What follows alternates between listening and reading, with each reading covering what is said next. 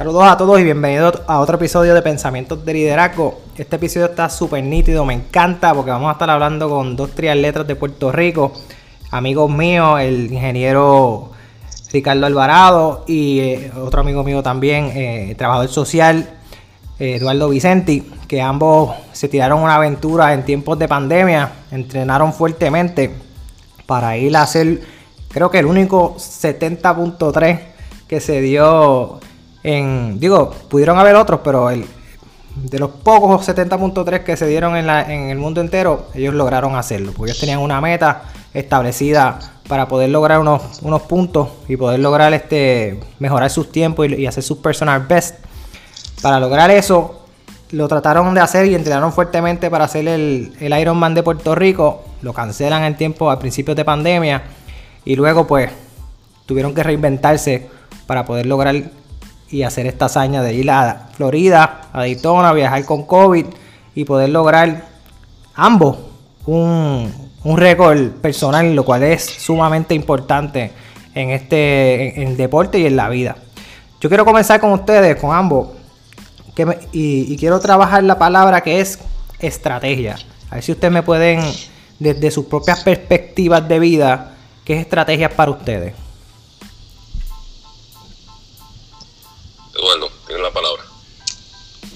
Este, buenos días, primero que nada, gracias Arturo por la invitación. yo creo que si traemos este, la palabra estrategia a, nivel profesional y también a nivel, Desde, mi perspectiva de trabajo como trabajador social y, también como, como atleta de trialo, yo creo que podemos, yo lo puedo ver como que la, estrategia eh, es algo que tú vas trazando según la experiencia te va dando, ¿verdad? Según vas teniendo las experiencias, pues tú vas tomando este, las decisiones correctas.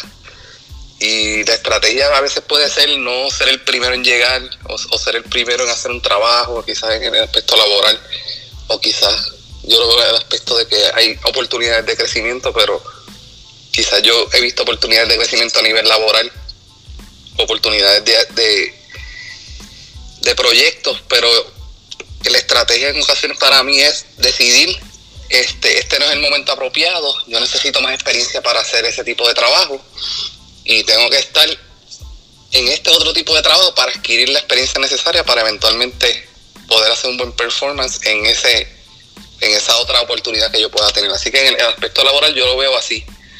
Este, yo he tenido quizás oportunidades de, de tener unas posiciones mucho más altas, quizás ganando mucho dinero, por dar un ejemplo, pero mi estrategia ha sido, yo no estoy listo para eso porque tengo que primero estar un tiempo en esta otra posición para poder tener esa experiencia y, poder hacer un buen performance en eso a nivel ya laboral. Este, y eso me ha funcionado. Este, así que no, no, siempre ser el primero te va a llevar al éxito, hay que ser paciente este, y tomar las decisiones correctas y la experiencia ayuda mucho. A nivel de atleta, pues este, yo lo veo de la misma forma. Este, en los entrenos, yo no, normalmente no nunca quiero ser el, primero, ni quiero este, lograr este, ganar, ganarle, sobrepasar a los demás, sino sobrepasarme a mí mismo. Y mi estrategia siempre ha sido, pues, retarme a mí mismo y lograr lo mejor de mí, independientemente de lo que hagan los demás compañeros del grupo o demás atletas que entrenan conmigo. Y mi estrategia, pues, en ocasiones he estado atrás. La gente me pregunta, ¿por qué estás atrás hoy? Bueno, porque quizás mi entreno hoy este, a este nivel y tengo que mantener esa estrategia y entenderle que este día voy a trabajar en tal zona, a tal power, a tal pace, y eso es lo que yo me tengo que adaptar. Y no todo el tiempo es duro, no todo el tiempo estamos fueteándonos y dándonos cantazos. Hay días que tenemos que ir más suave y, y acatarnos esa estrategia que uno hace con el coach y con uno mismo. Mira, Eduardo, tú, tú ahora mismo acabas de darme, eh, y me gustaría dar seguimiento a, dos puntos bien importantes que hablaste. La parte eh, de trabajo, la parte profesional, esa parte de la sabiduría, donde quizás, como tú dices, me tuve la oportunidad de dar un paso más adelante, pero quizás no tenía eh, la capacidad, o, o por lo menos lo sentías de esa manera y que fueras a fracasar. Eso hay dos maneras que, uno lo puede ver, ¿verdad? Uno puede decir, pues mira, yo me voy a tomar el riesgo y aprendo, y aprendo en el momento. Pero claro, el riesgo es tan grande que quizás si no lo hago bien, después entonces pierda todo. Y como dicen por ahí, te quedas con la, con la soga y sin la cabra. También hay otra, hay otra perspectiva donde si tú eres excelente en un área, ¿verdad? como una perspectiva como gerente o como líder, si tú tienes un empleado que es excelente en un área, no necesariamente va a ser excelente manejando a otras personas. Eh, y entonces cometemos el error de poner ese empleado a dirigir a otras personas. Es excelente haciendo el trabajo que está haciendo ahora. Y entonces lo saco de su fortaleza y lo pongo a hacer algo que quizás no es su fortaleza en ese momento. Y, ese, punto que tú hablas ahora de desarrollar primero esa sabiduría esa fortaleza para entonces sentirme preparado para poder lograr esa nueva faceta en tu vida profesional, yo creo que es bien interesante. Y después quiero tocar otros puntos, pero no quiero seguir hablando tanto de, esa perspectiva. Lo otro que me está bien interesante también es en el entrenamiento del trialo. Es como mucha gente piensa que los triatletas y todas estas personas de endurance todo el tiempo están dándole ahí, tienen el hard rate a las millas, eh, dependiendo de la zona que tú seas, ¿verdad? Siempre estás ahí, ahí, ahí. No, no, no. Hay, muchas veces en el entrenamiento donde tienes que ir suave. Y yo creo que es una de las partes más difíciles para ustedes. Porque a ustedes les gusta esa. Eh, y cuando yo lo hacía, esa adrenalina que uno siente cuando uno está dándole duro, se siente que uno está haciendo el trabajo, se siente como que realizó algo en la vida, aunque sea en ese momento. Y nada, este, básicamente eso es lo que quería eh, añadir a lo que estabas diciendo, Eduardo. Y si quieres continuar, o Ricky, en confianza. Sí, este, Eduardo, bueno, bueno, este, buenas a todos. Carlos Alvarado por acá, me dice Ricky, como dice. Este, contestándote tu pregunta, ¿verdad? Lo que yo entiendo que, es estrategia, ¿verdad? Estrategia en mi caso yo lo veo como evaluar cuál es el propósito, primero que nada, cuál es el fin que buscamos, ¿verdad? cuál es la meta. Después que tengo clara la meta y definido a, dónde, eh, cuál es eh, lo que quiero buscar, voy y evalúo cuáles son las fortalezas, mis fortalezas y cuáles son mis debilidades. A diferencia de mucha gente casi siempre coge sus debilidades y las trabaja con fuerza para para, que no sean tan débiles, que eso está bien. Mi pensar es un poquito, no sé, diferente en ese aspecto. Yo todo lo contrario, yo cojo mis fortalezas y las, y las aplomo más fuerte. Y donde está la palabra estrategia es alinear las condiciones para que mis fortalezas yo las pueda aplicar en el momento correcto cuando y, y, todo, y ahí es que viene la palabra para mi entender estrategia. Si vamos a mi vida laboral, pues lo hago de la misma manera. Yo soy ingeniero civil y también soy contratista. Entonces tengo dos conocimientos del ambiente de la ingeniería que trato de que para algún proyecto, alguna obra que yo vaya a hacer, esos dos requerimientos sean importantes para que hagan una diferencia en el propósito. Y eso, para darte una definición, hay proyectos donde no se requiere un ingeniero, porque no es, no tiene la complejidad de, de, esa, de esa parte técnica. Pues ya yo sé que en ese momento yo no estoy un poco en desventaja porque eso no hace falta pero hay proyectos, ¿verdad? Desde el punto de vista que es necesario, es obligatorio tener el conocimiento de un ingeniero y ahí viene el plus, o sea, que la estrategia es a nivel laboral, qué proyectos yo puedo utilizar donde o, cotizar, ¿verdad? Donde sea necesario mi fortaleza. En el mundo del deporte y en el caso este del triatlón, yo tengo una página en, en, en Instagram, llamo Ingeniería el Triatlón, porque yo cogí mis conocimientos de ingeniería, de matemáticas y de ciencia, me los traje al triatlón y lo que hago es, como, nos, como uno es medio ¿verdad? científico, cuando nos preparan en ese ambiente, te conviertes tú en un ser humano este, analítico, porque ya vienes con un background de, que te prepararon por años en eso, pues yo traigo esa fortaleza mía al deporte buscando, es como un laboratorio, cómo hace, cómo funciona, cómo es la dinámica de la bicicleta, por qué el cambio, cuando le tiene un cambio es más suave, porque es más duro, científicamente cómo se ¿por qué pasa esto? Ah, que hay unos factores de fricción y demás. Y ahí empiezo a utilizar esa fortaleza que tengo para hacer mi estrategia. Y ya yo, y ya yo cojo esa, e, esos factores y los pongo a prueba.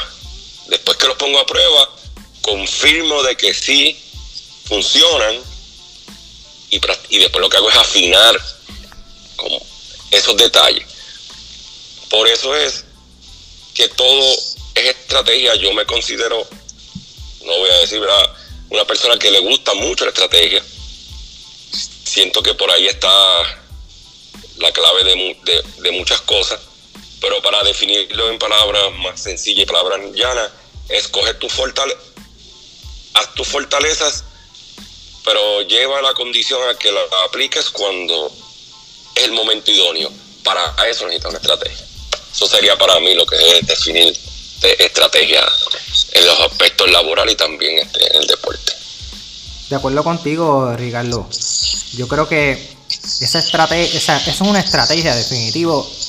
igual que como hizo con, con Eduardo, dos partes que me interesaron mucho de lo que dijiste.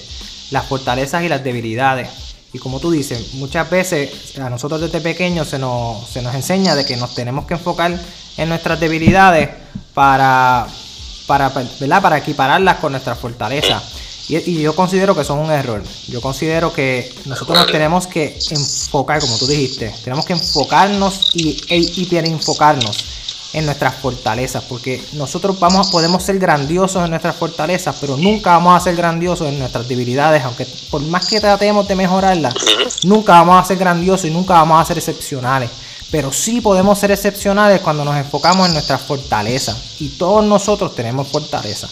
Si no sabes y no conoces tus fortalezas, pues mira, pregúntale a las personas que te rodean, pregúntale a tus papás, pregúntale a tus abuelos, pregúntale a tus amigos, que ellos te están observando continuamente. Pero claro, mejor, nadie mejor que tú sabe en qué tú eres bueno y en qué tú no eres tan bueno.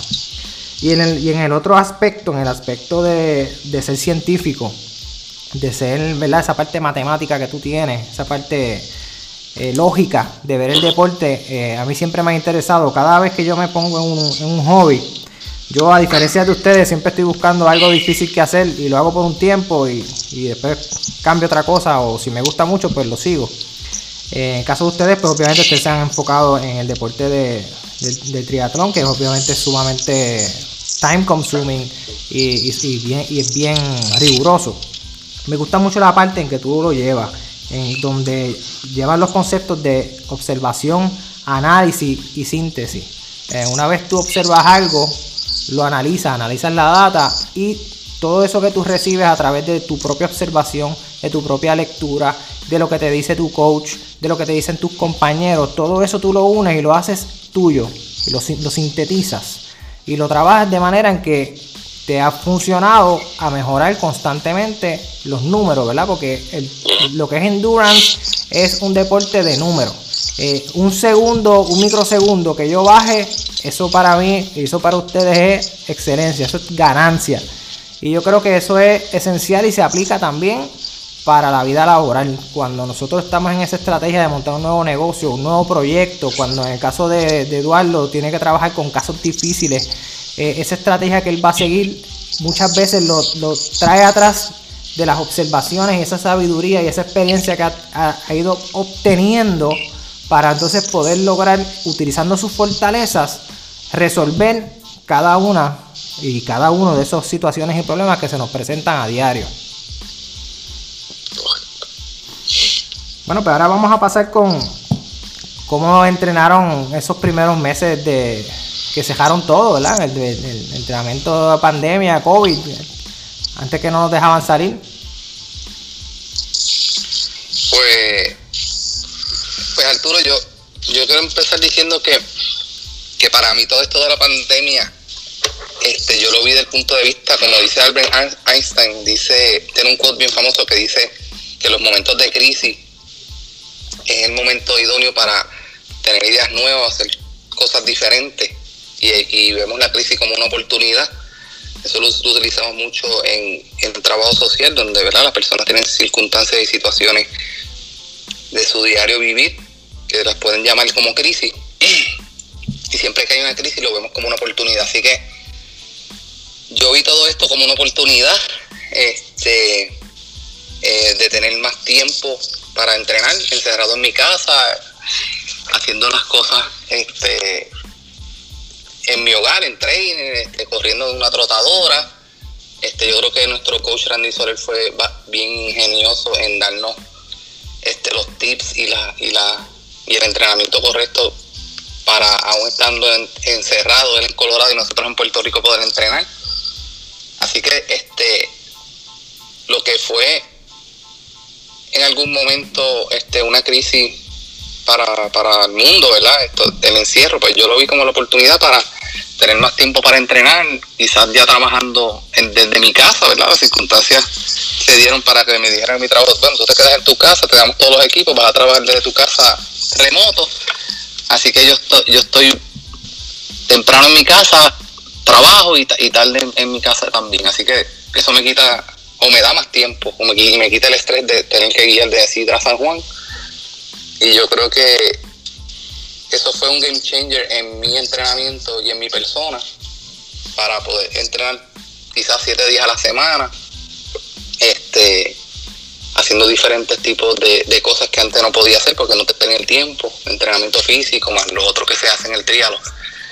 Y me pude concentrar en eso y hicimos este reto bien este mentalmente retante como 100 millas en una semana. Yo entiendo que eso también fue un cambio importante en mí. 100 millas corriendo. Este, y también tuvimos la oportunidad de,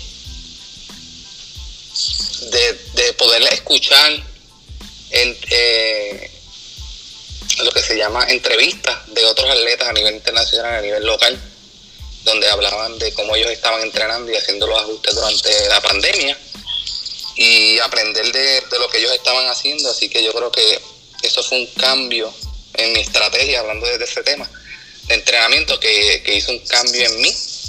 Este, también el aspecto nutricional. Este, yo tuve la oportunidad de prepararme todos los alimentos todos los días este, porque estaba en mi casa, no estaba afuera, eso me dio esa oportunidad de, poder trabajar mejor con eso, que antes no lo podía hacer. Así que para terminar, yo creo que en la crisis de esta pandemia, pues yo tuve la oportunidad de hacer todo esto y eso tuvo un cambio en, mi persona y en mi, vida como, triatleta y cómo entrenaba, el tiempo de descanso, lo que comía, lo que leía. me concentré en todo eso en mi trabajo y evité escuchar quizás las cosas negativas que hablan en las noticias, este, el periódico, ¿verdad? Que, hablan de las muertes de COVID y todo esto. Pues yo quise concentrarme en algo positivo y eso, y eso fue lo que pude hacer. Excelente. En, el caso mío, este Arturo, pues prácticamente pues yo te puedo decir que, que las cosas, que la pandemia trajo un cambio. Obviamente a todo el mundo nos encejaron. Pero, casualidad, ya nosotros estábamos en un trainer a distancia. Tú fuiste parte de eso también. Sí, sí. Lo, lo, los coaches que teníamos en la isla o que tenemos en la isla, en aquel momento eran presenciales, no todo el mundo le gusta estar a distancia. O sea que tú, nosotros nunca tenemos el coach cerca. Él nos enviaba la información y nosotros la adaptábamos a nuestra vida cotidiana. Así que yo digo que él dio, dio un gol en ese momento porque ya parte de la estructura estaba. Lo único que había que incluir era la parte tecnológica de agruparnos por, por una la vía de, que Zoom cogió una, este, una promoción o, hizo importante eso. Definitivo. Ah, Así que, fíjate, siempre hemos escuchado de que los atletas pro y, de alto rendimiento profesionales, pues, lo que hacen es entrenar y dormir y comer. Pues entonces ahí nosotros entramos en eso prácticamente. Nos encejaron, no había nada que hacer, no podían ir a trabajar, lo que se organizaba eso. Pues, pues, pues, este, llegamos a entrenar y el entrenamiento se convertía en en que estamos vivos, liberaba el estrés y había algo que hacer, había un propósito. Nos unió a nosotros, que nosotros yo madrugaba, no, tampoco era lo bueno era que no, era la madrugada de casi todo el tiempo, que es a las 3 de la mañana, esta vez era mucho más después. Estabas en, en tu hogar y tenías la gente que estaba apoyándote, que es la parte más importante de tu estar en un grupo que tú no te sientes que eres el único individuo en el planeta que estoy aquí solo como un bobo. Aquí hay más gente haciendo esto. Exacto. Así que, así que y estamos dialogando y hablando durante la, durante, durante el entrenamiento. Y como tú dices, la satisfacción que crea tu poder haber hecho algo, pues, pues hizo diferencia.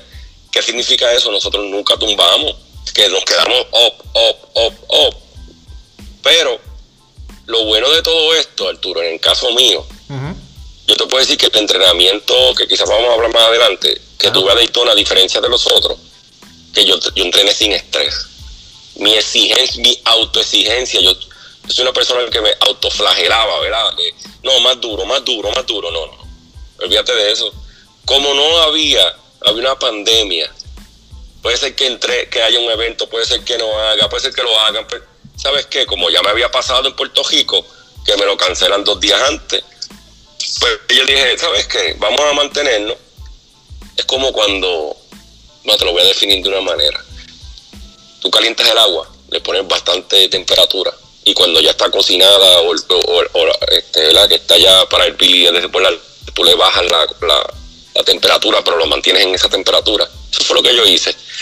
Bajé la temperatura, me mantuve. Cuando llegue el momento y tenga algo definido, vamos. Eso lo trajo la pandemia. Además de que reconozco el coach ahí se, se olvídate, seguí yo como decimos nosotros acá. Hicimos yoga, estiramiento, yo no estiraba, yo soy más flexible que antes, eso lo trajo la pandemia. Este, y empezamos a hablar, como dijo Eduardo, ya la nutrición era importante, había tiempo para leer, había tiempo para compartir con la familia, más que antes. Oye, yo no veo hubo, cosas negativas, nos encejaron, pero nos cambió, nos cambió a nosotros como, como deportistas. Este, y, en el caso mío, ver esto eh, diferente. Y como te dije, voy a bajar el estrés a ver qué pasa. Te pregunto, Ricky, y, y que te interrumpa. Eh, básicamente de, lo que tú me estás hablando es que antes tú, tú cogías esto demasiado en serio. Y quizás no lo disfrutabas tanto como lo, como lo disfrutaste en, estos pasados meses eh, durante la pandemia y, ¿verdad? y, lo que culminó con, con, Daytona. Y obviamente van a seguir eh, ustedes, ustedes no van a terminar con esto, pero de lo que estoy escuchándote es como que... Eh, como que le conseguiste otro amor, como que, como que te, como que te, como que ahora te, como que yo siempre te ha gustado, pero ahora como que te lo disfrutaste. No sé si estoy en, en, esa. Estás lo correcto, Arturo, eso mismo es. Esta vez me lo, le bajé le bajé la intensidad, porque es que tenían esa filosofía. Entreno fuerte, voy a entrenar, tienes que entrenar duro para ponerte más duro. Y, después más duro, más duro, más duro, más duro. No es cierto, eso no es cierto. Aquí, aquí el factor estrés. Que, te lo tienes que disfrutar, es lo que tú estás diciendo. Bueno, lo hice, cool. y como que cada cada entrenamiento sea la satisfacción que da el resultado de hacerlo y el mismo y la misma satisfacción que me dio cuando pasé la meta en el día de evento. Ya lo otro está chévere, culto y dentro de los, de los parámetros, de lo que quería. sí, sí, fíjate Arturo, viéndolo ahora como me lo estás expresando, pues, pues así fue, así fue. Aprendí mucho de eso. Menos estrés y mejores resultados. Así que ya lo, ya, ya, y ahora, y eso me da tiempo para, o sea, me da, me, alarga más la vida en este deporte porque de eso se trata, de pasarla bien. Definitivamente, porque es que como todo, en el trabajo, en el deporte, en el hobby, en lo que uno se ponga y se proponga, eh, nunca podemos perder esa perspectiva, y nunca podemos perder el, amor de, lo que estamos haciendo y, pasarla bien, porque una vez tú la, la pasas bien, el tiempo te pasa las millas Correcto, correcto. No, no, y, es algo, el deporte es algo, yo, ojalá que todo aquel que escuche esto, el deporte es algo mágico. Definitivo. te evita aquí, pastillas, te da salud. yo creo que la parte más brutal, y yo creo que no se habla, se habla, pero en el caso mío, la parte psicológica es algo demasiado importante. Todo es tu estado de ánimo, tu energía que le metas a las cosas. Este, y eso hace la diferencia en todo. Y, y el deporte, el deporte es algo que te da un, como tú dijiste al principio, lo logré. Y empezando el día diciendo, lo hice, gané, soy un ganador, voy bien. Eso, ese detalle te lleva el día en esa misma actitud de ganador. Pero si tu día no empieza así, va abacorado con problemas, pues, pues puedes tener un día con actitud de perdedor. y eso se, define igual. Eso es así. Eso es lo que trae el deporte. Estoy, de acuerdo y, asumo que también, este Eduardo, que tú también estás de acuerdo con este pensamiento, donde la mayoría de nosotros seres humanos, por alguna razón, somos pesimistas como nosotros mismos. Oye, nos tenemos que hablar bien. Eh, y yo creo que una de las cosas que me, que me llevó a, a yo terminar el Ironman con entrenando la mitad de lo que ustedes entrenaban era ese, ese, ese pensamiento donde no, no, tú no te vas a quitar, tú puedes, vamos, dale, no, no, no vamos, dale, dale. Y también ayuda mucho, eh, y lo mencionaste ahorita, Ricardo, es, tener un coach, aunque esté a la distancia, pero tener un coach dedicado como lo es eh, Randy.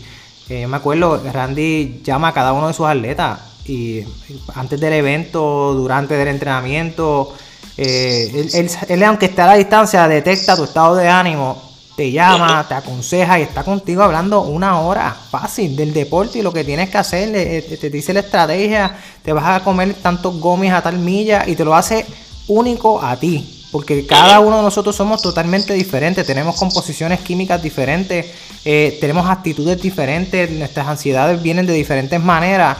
Y yo creo que él, aunque haya estado a la distancia, en, ¿verdad? en ese momento, porque ahora está en Puerto Rico, eh, aunque estaba a la distancia, él siempre está ahí para sus atletas. Y, yo creo que eso es lo que lo ha hecho a él tan exitoso en, ¿verdad? Como, como coach, estando a la distancia con el equipo que tiene aquí en Puerto Rico y con los que tiene en Estados Unidos también. Correcto. Cierto, Algo, algo bien importante que tú mencionaste es que ese yo lo atacho al pensamiento y la situación de la mentalidad este y yo creo que el peor enemigo de un atleta es, el mismo atleta uno mismo. Porque durante todo este proceso de entreno y todo lo que yo he mejorado yo he tenido que sobrepasar a, mis mismos pensamientos a mi mente cuando estoy por lograr algo que nunca había hecho. Eh, mi mente me empieza a recordar mayormente al principio empezar un entrenamiento, una, una natación larga o una bicicleta que tengo que estar dos horas o que voy a correr 15 millas, tu mente empieza a enviarte mensajes. Tú no puedes hacer esto, tú nunca has hecho esto, tú vas a fallar. Tu mente empieza a bombardear pensamientos automáticos que yo logré identificar que yo voy a domar mi mente y le voy a decir a mi mente lo que tiene que hacer. Y eso va a ocurrir y me ha ocurrido siempre. Y te tengo que decir que los días donde mi mente me ha puesto los mayores retos han sido los días donde yo he logrado mis mejores tiempos. Y eso ocurrió básicamente en todos los entrenamientos este, que yo fui superando y ocurrió en, el mismo evento de Daytona. Pero siempre en mi mente está esa frase de que cuando mi mente me pone el reto más difícil, ese día yo voy a hacer el mejor tiempo. Y básicamente así ha sido. Totalmente de acuerdo contigo, Eduardo. Y, muchas veces nuestro cuerpo, eh, nuestro cuerpo lo que quiere es estar en paz, lo que quiere es estar relax. Él no quiere ponerse a hacer este, nada estrésico, él no quiere coger 13 millas o 100 millas en una semana, o en el caso de los humanos como yo, ¿verdad? De, de carne y hueso. coger 6 millas coger 6 millas este, después que tuviste un trabajo e, e, estresante, pero una vez terminas de coger esas 6 millas, esas 13 millas, esa nadada larga, esa corrida de bicicleta larga, o esas 2 horas de entrenamiento, 3 horas de entrenamiento, una vez tú terminas con eso, tú sientes un nivel, tú sientes que tu ansiedad hace... ¿verdad? Eh, y yo creo que eso es para las personas que, que no les gusta hacer ejercicio o dicen que el ejercicio pues no vale la pena, no es intelectual porque sabes, los intelectuales rápido buscan una, eh, una excusa con que no, no, no, vamos a, crecer nuestra mente y, el cuerpo no importa. Yo creo que todo eso es simbiótico, yo creo que todo eso va eh, al unísono. Y yo rápidamente noto en, en mí, cuando llevo, por ejemplo, esta semana en el trabajo, reuniones, salía a las 9 de la noche y no pude hacer ejercicio. Y tengo un nivel de, y tengo un nivel de, de estrés, pero súper amontonado. Entonces, pues rápido vine, corrí 6 millas, hice pesa, hice esto y rápido ahora, uh, cuando uno termina, como que ahora estoy, ahora estoy mejor. Yo creo que eso a ustedes le, le influencia mucho también. Definitivamente. Sí, sí, sí, definitivamente Arturo, eso es eh, lo que estamos hablando. Este, te quita un estrés violento. Bueno, en el caso de Eduardo es testigo, estoy por allá, viajamos, cuando viajamos, viajamos un jueves, este, tengo un jueves y tengo un viernes, yo tengo mi, trabajando, lunes también, está, digamos lunes, estamos trabajando. Y, Eduardo vivió un momento de que entraba una llamada estando por allá y olvídate. Y yo le decía, empezó esto, dame break. Y ellos escuchaban, ¿verdad? Entonces, este, todo eso no fue hasta que llega el, el, viernes por la tarde que ya el estrés empieza a estar un poquito mejor. Ujú. Este, estamos por allá, lo estamos atendiendo y, yo- y yo, yo mismo pensaba, dice, lo que hace el trabajo te hace, te crea estrés, pues porque uno hay que cumplir y, y- y en el caso mío, que mi trabajo es resolver problemas. Ajá. A mí nadie, yo le digo, hablo con mi familia, a mí nadie me llama para dar una buena noticia. esa, esa- esa llamada, esa llamada siempre es, esa llamada siempre es de, un- de una mala o un problema. Dime qué hago, cómo lo hago. Eh, pues, ya uno se acostumbra a eso, sabe lo que es, pero por eso que cuando viene una, una buena llamada, una, una felicitación, tú dices que ¿qué? no lo crees, yo estoy vivo, eh, ¿qué es esto? Sí, que una buena noticia. trata. Salieron las fotos de Daytona, buscadas en el email. Tienes una buena noticia, te voy a llamar. Ah, bueno, viste. Por eso me encantan los domingos también y cosas como esta. Definitivo. pero nada, es- es- eso es parte del estrés, es lo que estamos hablando. Y parte del manejo del tiempo, que también yo sé que tú has hablado de, de eso anteriormente, Arturo. Sí, Mira, contigo. este, el, el deporte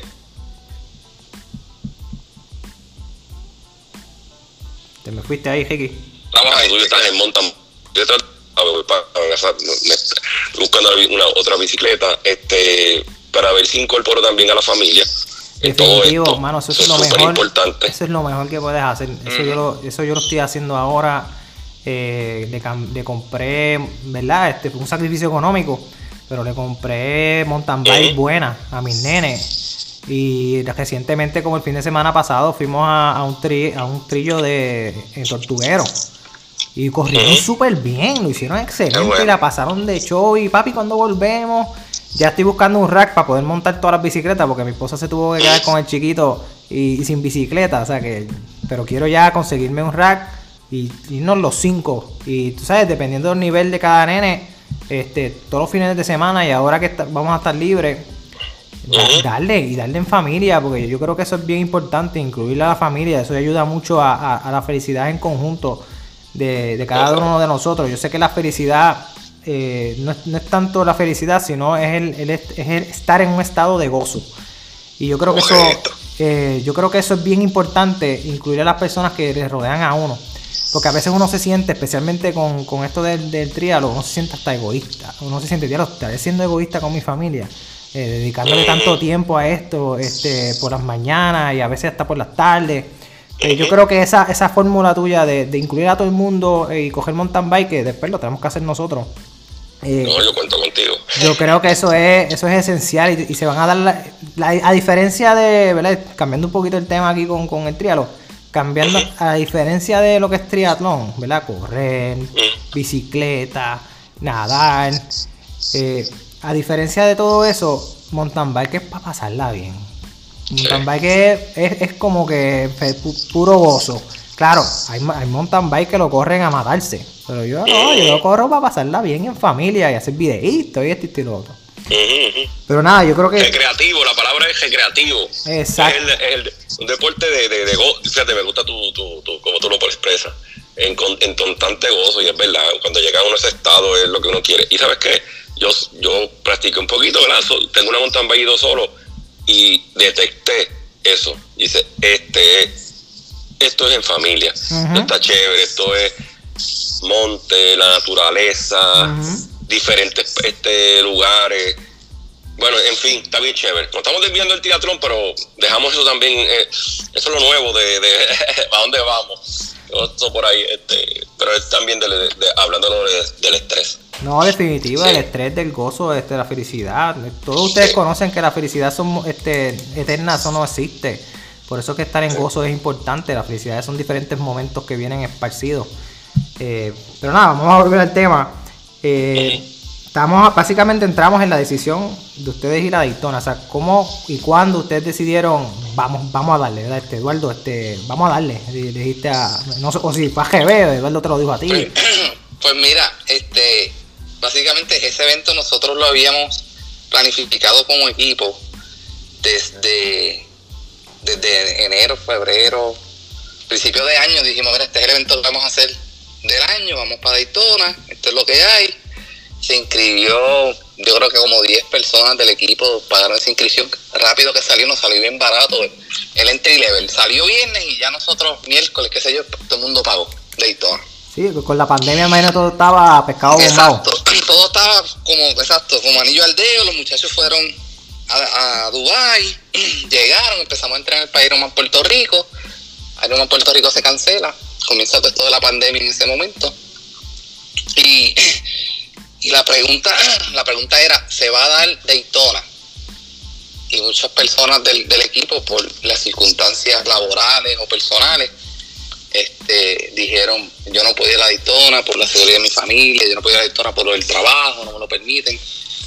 Y hubo un momento crítico, crucial, donde yo tuve esta conversación con Ricky, yo creo que fue en el verano, junio, julio, antes de empezar el entreno per se, que empezamos como en agosto, el, el entreno específico para el, para el half, donde yo le digo a Ricky, Ricky, yo voy, y Ricky me dice, si tú vas, yo voy y yo pues vamos al compromiso. Y así que ahí yo emprendí el proceso y este, compré los pasajes, envié a Riquete el pasaje, alquilé el vehículo que íbamos a tener, este, separé el apartamento donde nos íbamos a quedar en el hotel.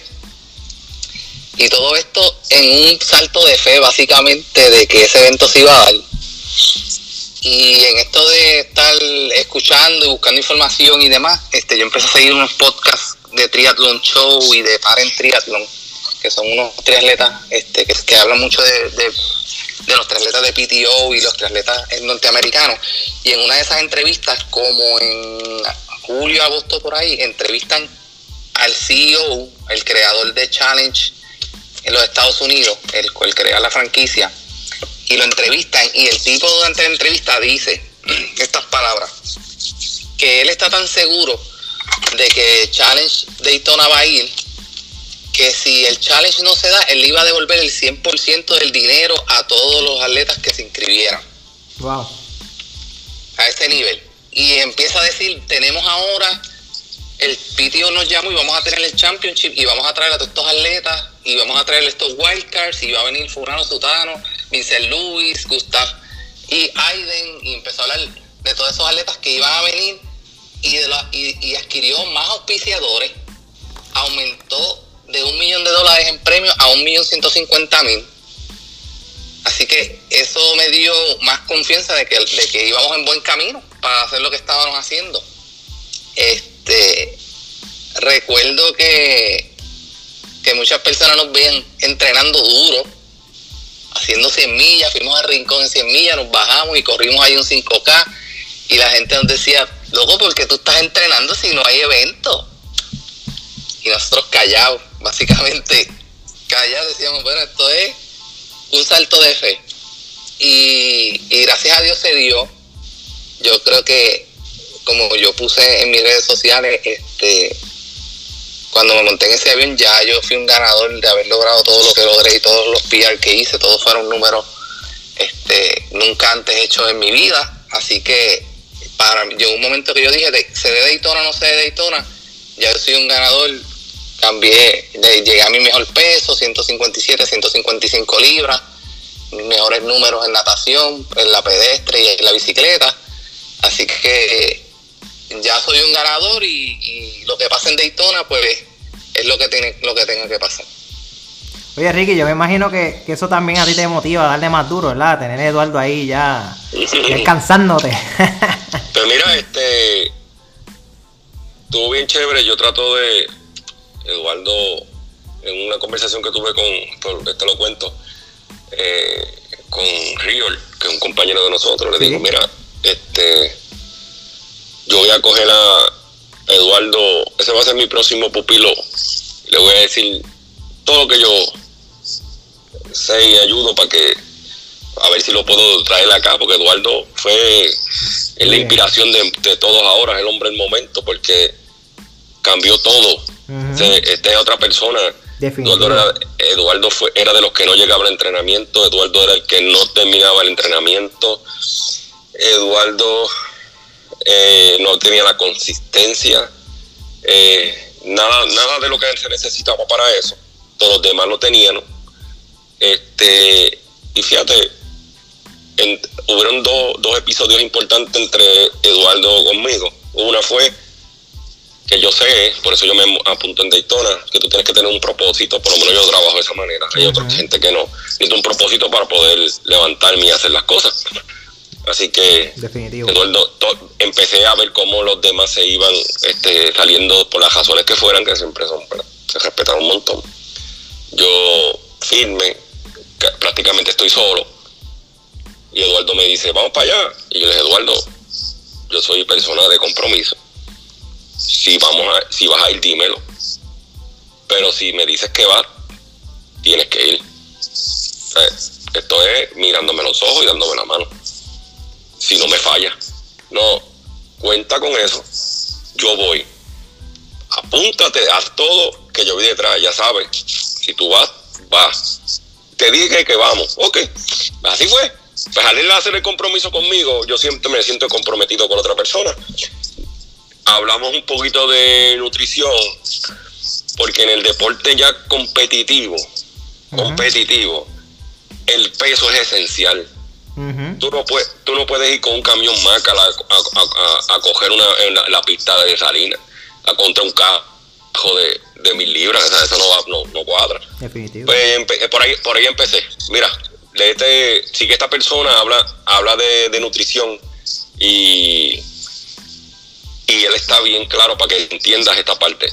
Oye, lo vio y después, ahora mismo ya Eduardo me enseñas a mí y, y la parte importante también es esa. Ya él siguió su camino, entendió cómo era la cosa, y me devuelve a mí también conocimiento de las cosas que, él, aprende y me dice, verifícate esto, chequea esto, descubrí esto, lee este podcast. Entonces, ese compartir trajo también este beneficio Este, a nosotros. Tú necesitas a alguien en el aspecto dice, tengo, tienes a Eduardo cerca y demás. Pues sí, pero Eduardo, Eduardo me hace mejor a mí. ¿Entiendes? Eso, es, me, me hace que, que, esté alerta, que, que, que, me levante, oye, y, y, y, de eso, y, de eso se trata. Y ojalá, que es lo que yo aspiro como grupo, vamos, para toda mi gente. Y casi todos tienen el talento, estemos todos así, bien cerca de, cada uno bien cerca, haciendo buenos números y todos cerca uno al otro. Que no se, no se sepa qué va a pasar eso sería el, el Disney de, de, todo esto. Ajá. Pero en el caso mío, yo hice un, post para, para mi página ¿verdad? De, de, de, Instagram. Mi compromiso con Dios. Amén. Es darte todo lo que yo sé sin quedarme en nada de lo que yo tengo.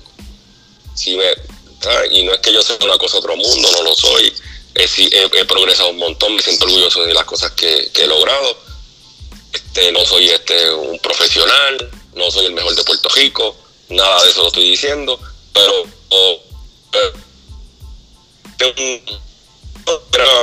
una persona normal y ha sobrepasado este, Unos, tiempos y unos parámetros de performance que quizás desde el margen de por ciento que, que, una persona le da, tú vas a mejorar un 10% más de lo que estás hoy.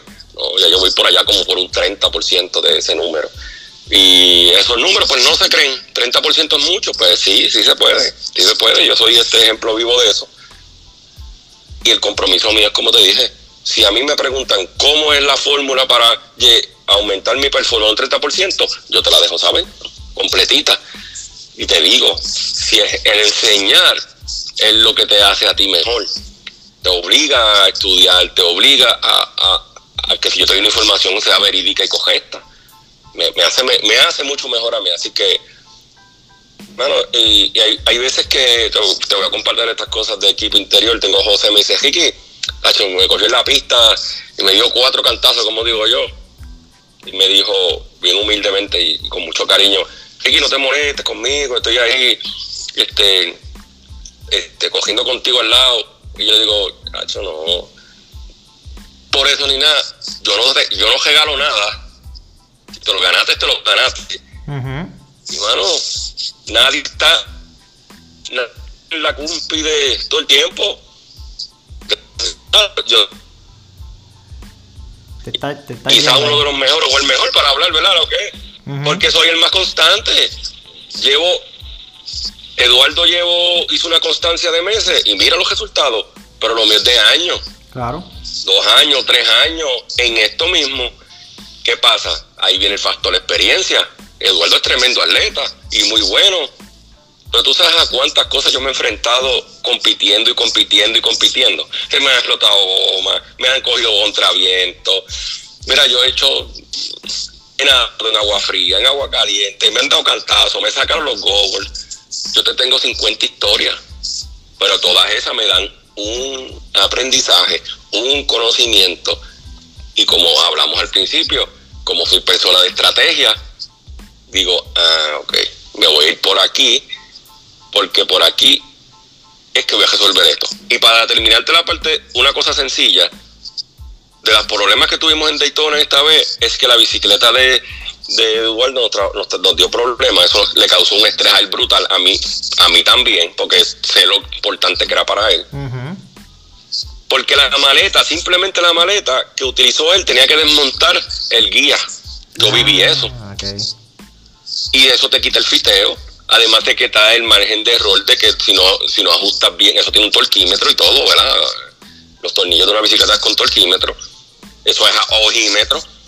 Pues mira, ahí aumentas el, el, margen de que haya una situación mecánica. Pues le digo, le digo a Eduardo, Eduardo, ya yo pasé por eso. Y mi solución, ¿cuál fue? Me compré una, una maleta que no tenga que desmontar mi bicicleta. Le digo a él, esa maleta la tiene Carlos, la tiene usada, llámalo y cómprasela. Fíjate que ahí está la cosa, este Arturo, y yo se lo digo a los muchachos. Lo que a mí me tomó cinco años descubrir, lo que me tomó a mí que saber que una maleta es un problema si no, si, si no es la maleta eh, indicada. Ya yo se lo, ya yo lo descubrieron en, en, meses. Claro. Pero a mí, me, a mí, para ser honesto, a mí me costó romper un cuadro y tener que arreglarlo. Porque allí no te lo cuidan en, el aeropuerto. Y se me rompió un guía en un evento. Eso, eso es experiencia que uno vive y se la pasa al que llega nuevo. Mira, cómprate una maleta buena ya. Porque ya yo pasé por ese revolú. Pero nada, eh, eh, eh, así que contestando tu pregunta, lo de Eduardo, sobre cómo lo veo y su performance. Eduardo a mí me hace mejor todavía y contento por su performance. Y ojalá siga, ¿verdad? Esto es cuestión de constancia, seguir en esa búsqueda de, de, la, de la verdad. Nada, pero bien contento por él, de verdad que sí. Y esa, y haciendo una intervención rapidito, esa es la, la esencia del grupo. Este, yo siempre me, he caracterizado de aprender de los demás y yo creo que Ricky y otras personas del grupo, esa experiencia nos ha nutrido mucho y uno aprende de ellos, ellos aprenden de uno y, es como algo recíproco y algo que, ayuda a ese ambiente del grupo. Y yo quiero compartir bien rapidito esta anécdota, que sin querer Ricky lo hizo y yo se lo pedí hace muchos años, yo creo que fue en el 2017, por allá 2018 no sé si te acuerdas, Arturo, cuando estábamos nadando, que yo empecé a nadar en piscina, que yo nunca había tocado una piscina en mi vida. Ajá. Empezamos a nadar allí en Radiance, en la piscina, 25 metros. Sí. Con lo poco que tú sabías y yo con el equipo que compraba. Y tú, y tú invitaste a Ricky, que Ricky nos iba a, a enseñar una clase o lo que fuera. Ricky nadó ese día. Y yo le dije a Ricky, mano, tú me puedes entrenar. Y Ricky me dice estas palabras, bueno, es que yo no te puedo entrenar porque yo, yo, yo tengo un trainer que, que yo le pago para que él me entrene. Ajá. Recuerda que Ricky me dio esas palabras. Yo te puedo otros tips aquí, pero no te puedo entrenar porque yo pago para que me entrenen. Pero eh, mira cómo da vueltas da la vida, que después Río entra al grupo de Randy y cuando yo, que, que él entra por, por el trialo por mí, y después yo entro al grupo de Randy y quien me encuentra en el grupo de Randy es a Ricky que eventualmente me entrena. o sea, me ayuda, entrenamos juntos y me ayuda en todo este proceso y me da todo ese conocimiento de que él está hablando para que tú veas las vueltas que da la vida. Eso es así, y básicamente a mí me pasó más o menos, más o menos igual que a ti. Eh, yo conocí a Ricky de casualidad. Él vino a hacernos un trabajo este, de ingeniería al, colegio con las placas solares. Yo estaba empezando pensando eso del trialo y y de momento, creo que fuiste tú, Ricky, que, que preguntaste, oye, este, ¿cuál es de los de tus hijos tuyos el que hace lo del trialo? Y entonces yo dije, ah, yo, yo. Y entonces ahí, este, me acuerdo, lo primero que hicimos fue hablar un rato afuera y me regalaste un... Ah, algo para, para natación, para ponerte en las piernas. Me regalaste una bolita y, siempre bien desprendido. Y, y, también la misma pregunta que tú le hiciste, Eduardo, yo se la hice, mira, tú me puedes escuchar la parte de natación, lo que sea, y él me dice, mira, yo te puedo ayudar. Pero yo no soy coach, yo no tengo el entrenamiento, yo no soy una persona que se dedica, yo tengo un coach en particular y lo, básicamente lo mismo que, que, dijo que te dijo Eduardo, pero no es que él no quería este coacharte, es que eso es una responsabilidad aparte, que no que, o sea, que, que, que tiene que tener una persona que tenga el conocimiento para eso. Él te puede dar de su conocimiento y de, ¿verdad? de lo que él ha vivido como tal, pero tú eres único y, y, la, y la persona que puede ver eso es, Randy, que es el entrenador, y obviamente se complementan como equipo. Y que también quería añadir a lo que estaba diciendo Ricky, eh, básicamente lo que tú estás demostrando es un, es un tipo de liderazgo transformacional, donde tú das, tú das de ti para ayudar a los demás, además de que tú te ayudas a ti mismo. Y también esto, si lo queremos poner en, en, educación, en la taxonomía de Bloom, la parte más alta y más importante de retención de conocimiento es cuando tú explicas. Correcto. Eso lo entiendo. Correcto. E, enseñar es lo más que te ayuda más a uno aprender. De verdad que sí. Y, y ese es, Arturo, este, trato, trato que todo el que llegue al grupo, el que sea, lo veo como que, fíjate, tú sabes cómo yo veo cada persona que va al grupo que dice, hermano, tú no sabes el potencial que tú tienes y tú mismo ni te vas a creer si yo te digo que tú puedes ser el mejor mejor versión que tú, y si lo ves desde el punto de vista competitivo, puede ser el mejor de este grupo. Eso yo lo sé, eso es, lo que pasa es que la persona no se lo cree. Exacto. No tiene esa mentalidad todavía. Nunca se lo cree, no tiene esa mentalidad. eso, es un proceso que va llevando, ¿verdad? Poco a poco cuando empiezas a ver que, que, las cosas empiezan a cambiar. Pero, pero de eso se trata. Por eso, por ese, este grupo, Arturo Grupo nosotros es bien bueno, bien familiar. Sí, lo sé bien, tú estabas, yo sé que tú estabas, ¿sabes? Nosotros somos otra cosa, somos diferentes, somos una familia. Y, y, siguiendo esa línea, cuando, viviendo mi experiencia de la pérdida de peso tan grande que yo tuve, básicamente más de 60 libras en, en dos, tres años, este, y la filosofía de, de, de, Andrés Finito eh, y, de, y de este hombre de, del déficit calórico, cuando yo veo que alguien llega gordito, yo le digo, mano, tú lo que tienes es tanques de energía en tu cuerpo. Entonces, toda esa grasa que uno tiene de más, que eso me pasó a mí, eso, era energía que yo tenía en el cuerpo. Y, yo lo vi y, lo visualicé así. Yo decía, toda esta energía que yo tengo en el cuerpo, toda esta grasa que yo la tengo en lugares donde no pensaba tener grasa, este, era para mí como andar con dos tanques de diésel en la espalda. Y cada vez que yo entrenaba utilizaba esos tanques utilizando el déficit calórico y, y, la, y la, base de, de, nutricional de proteínas y grasas. Así que cada persona que está sobrepeso, básicamente lo que tiene son tanques de energía que no los está utilizando. Y eso para mí es un asset positivo. Mira cómo yo lo veo. las personas obesas realmente lo que tienen es energía. Si hacen el ejercicio correcto y la nutrición correcta, van a tener un tanque de energía básicamente para hacer el deporte que deciden hacer. Está chévere eso, me, gusta ese, ese, esa analogía, está nítida. Me gusta mucho.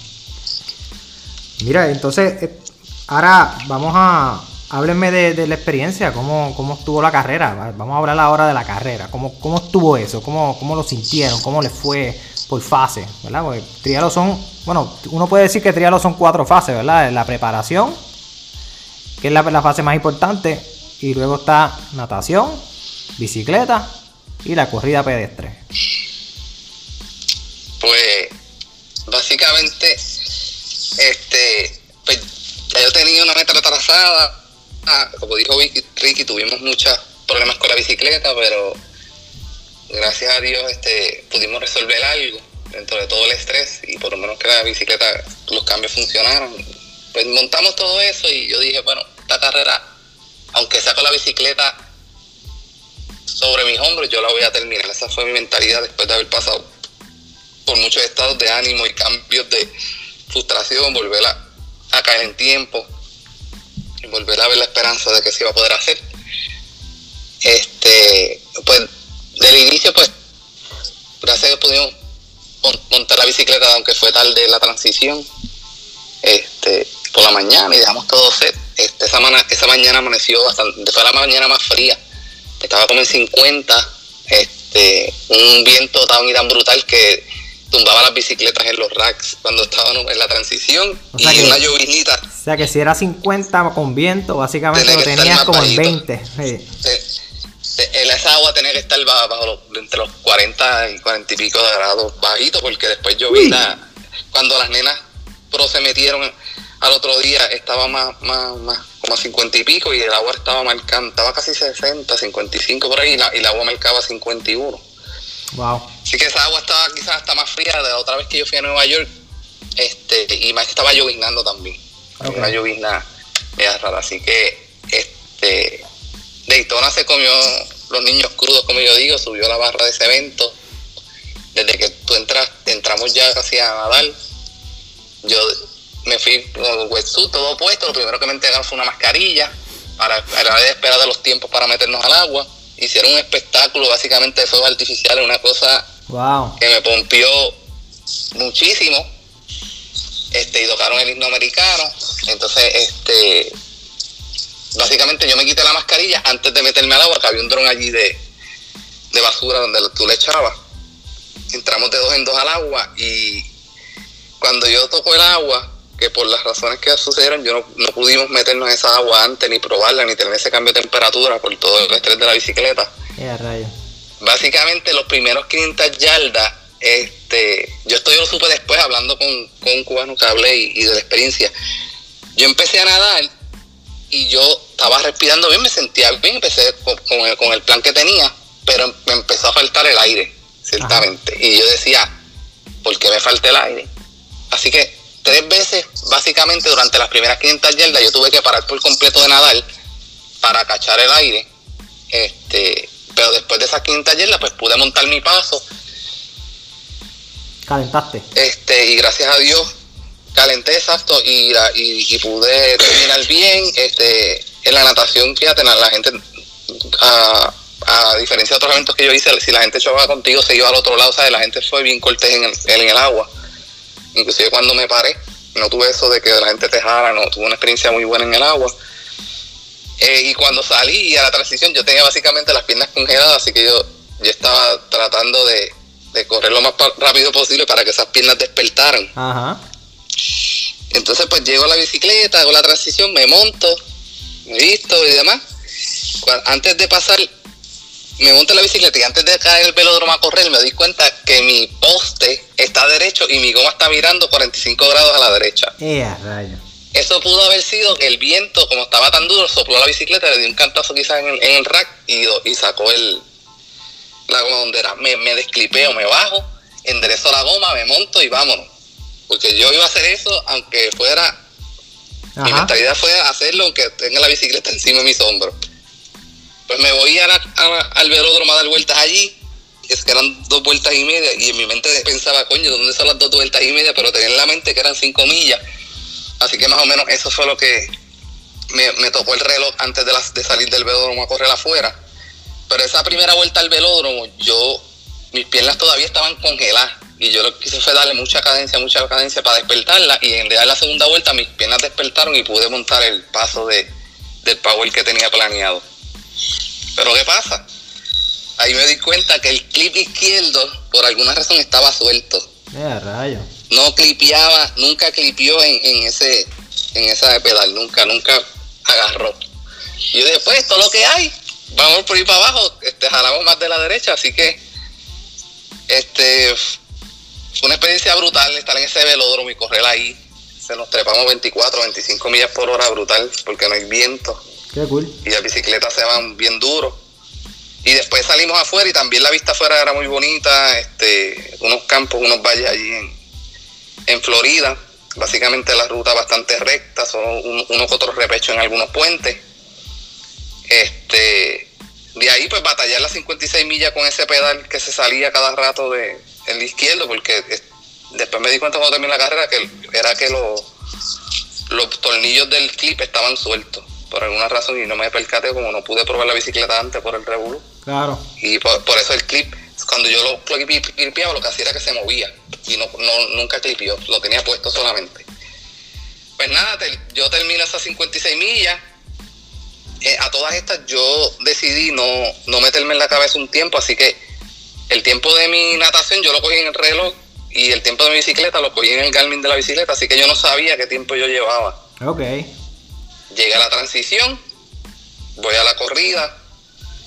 Este, lo primero fue que, que hice fue que como que me perdí la transición cuando fui a la bicicleta, pero vine rapidito y, la pude hacer. Y salgo a correr, este, y cuando salgo a correr, salgo este básicamente, ah, quizás por la emoción, salgo bastante rápido del pace que yo tenía, así que empecé a bajarle pa- para, para no soltar toda esa energía rápidamente, me quedaba medio maratón, y lo que hice fue bajar la intensidad y mantenerme como un 7.45, 8, esas dos primeras millas, y después montar ese plan de cajera, el cual pude implementar este todo el tiempo y, y mantenerme 7.30, 7.20. Llegó un momento que pude estar hasta 7.15 y iba muy bien. Este, cuando iba por la milla 8, milla 9, este, me entró un, yo, prácticamente yo estaba llorando en la carrera, la gente me miraba y decía, ¿qué le pasa a este tipo? Yo estaba llorando, pero yo estaba llorando de la felicidad de que pude completar todo lo que había entrenado. Era como, como, vamos a decir, un llorar, pero de felicidad, Sí, vamos sí, a decirlo así. espectacular. De que yo dije, yo dije, yo pude lograr esto, estoy aquí, estoy por terminarlo, estoy logrando hacer lo que vine a hacer. Así que pude controlar esa emoción y la dejé soltar como en la milla 8, milla 9. Y lo dejé salir, pero yo tengo que salir de esto. Y, en la milla 10 yo dije, ok, estas son las tres millas donde yo voy a cerrar duro. Y lo pude hacer en la milla 11 y en la milla 12. Y ya en la milla, ya me había empezado a doler el hamstring derecho, que yo entiendo que fue porque pude, tuve que forzarlo más en la bicicleta porque fue la única que estuvo clipeado, el único pie. Y básicamente la última milla se me hizo bien difícil porque ya el dolor era bastante fuerte. Esa milla 13 la sufrí. Fue la única milla que sufrí, las demás las hice muy bien. Pero yo dije, yo tengo que terminar esto como sea. Y lo que hice fue que cambié un poco el, la- el cómo estaba pisando y tratar de pisar con la pierna izquierda. Y pude terminar fuerte y terminé como 7.45, 7.49 Average. este, average esa última milla. Eh, y cuando llegué, que me pregunta, llegó allí y me pregunta, ¿cuánto tiempo hiciste? Yo no sé. Y ¿qué te puede decir? Yo estuve 30 minutos básicamente temblando. Yo lo di todo. Yo estaba temblando que Kiki creía que me tenía que llevar a la enfermería. Yo estaba de pie prácticamente. Este. No estaba. Por- no estaba, exacto.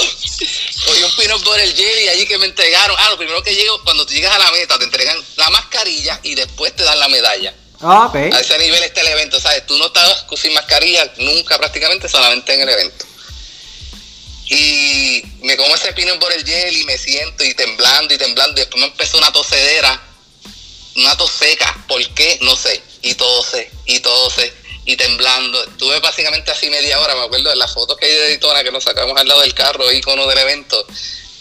Yo para ponerme derecho y para y posar ahí, y tuvo que estar como 15 minutos encima de mí para poder sacar de esa foto porque yo, yo estaba La felicidad ficticia.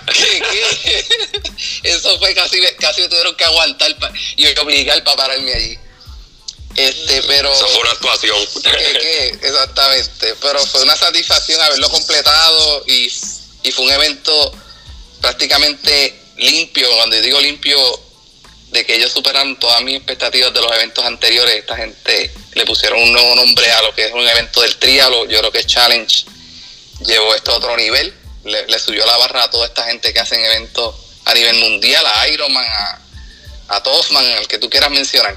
Este, y pues para mí fue un logro alcanzado y superar nuevamente mi mente y superar mis límites. Así que bien contento con el performance.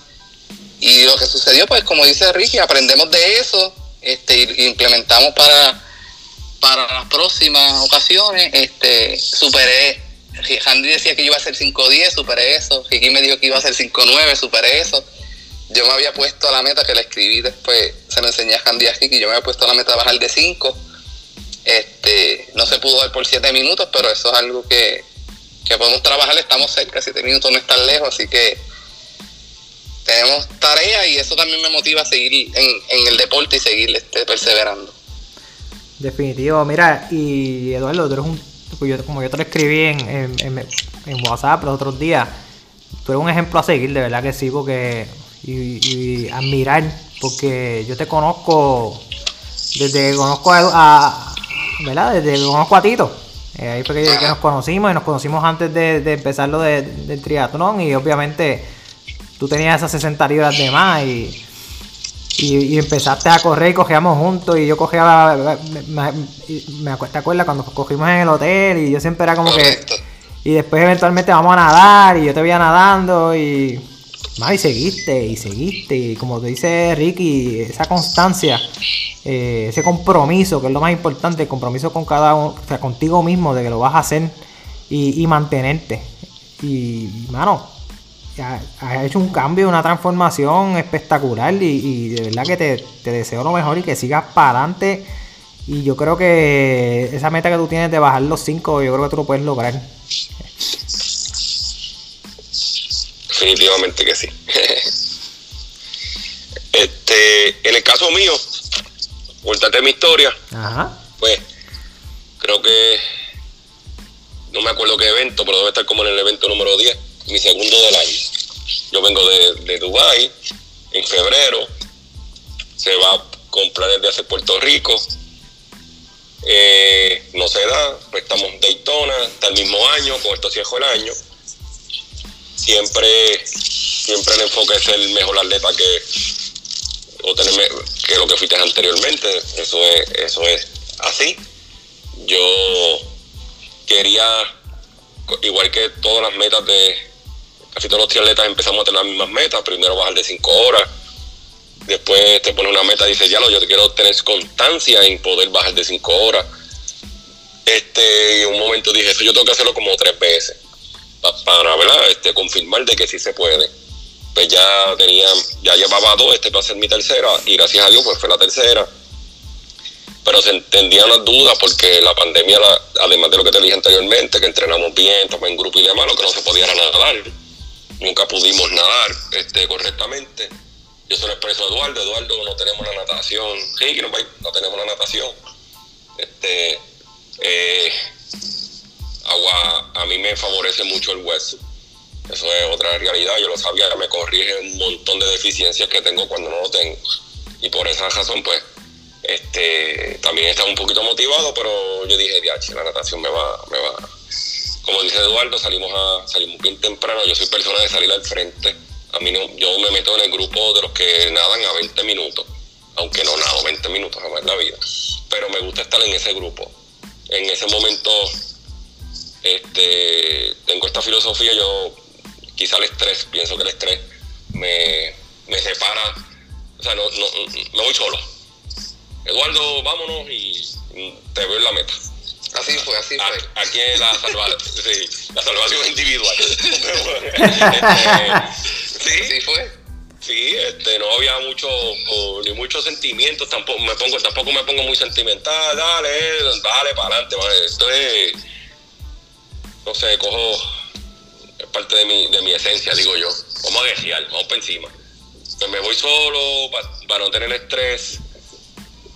Visualizo que hay un espacio en el área de los 20, de los 20 minutos, aunque ya hay mucha gente.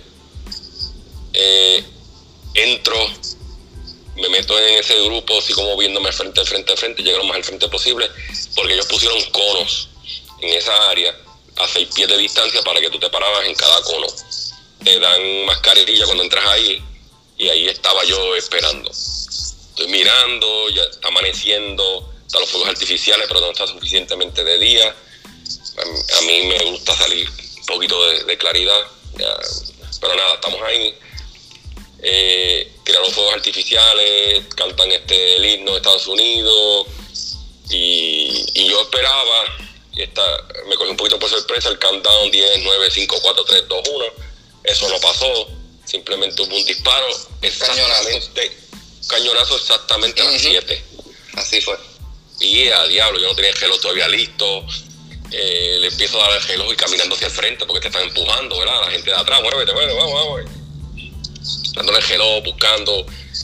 Este, visualizo el, el- el- el bote de basura, me saco la mascarilla, no me sale porque me la, me la pinché con el, Con el gorro. con, con el gojo, la rompí, entonces dejé lo, lo que va en la oreja se quedó ahí, eso lo descubrí cuando llegué este, La transición. A transición. Ya, voto, la cosa, mío el reloj, veo que Harry se conectó, pero todavía está chinita, que no está verde el, el, el- el GPS. Ya estoy enfrente del agua, olvídate de GPS, olvídate de todo, pa, vamos a estar, cogió, no cogió GPS, nos fuimos. Entre esa agua, esa, y esa frialdad que ya yo había, había vivido, eh, diablo, eso como nos pasa a todos si nos- cuando nos echamos agua fría, como que te, ese suspiro, buscas ese aire porque te cambia todo el ritmo cardíaco. Eh, eh, en ese momento lo que hago es sacar la cabeza y empiezo a nadar este, cabeza arriba, estilo polo acuático, o, o- o como nadábamos nosotros de charca anteriormente, para ir moviéndome hacia el frente, pero buscando el aire. Hasta que, que si yo 10, 15, 20 brazadas ya estoy dando duro porque quiero calentar también. Voy a joradito. Mi plan era supuestamente na- nadar bilateral, porque bilateral nado mejor, más rápido. Eso, eso se descartó en- de inmediato, porque ya yo tenía el Harry levantado, ¿verdad? El frío ese.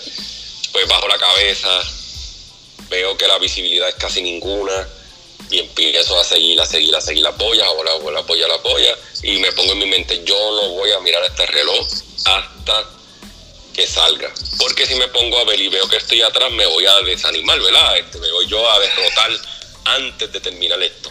Y como quiera, Kiki, perdona, no lo ibas a poder ver porque esa agua No se veía. que te... No se veía, también me di cuenta.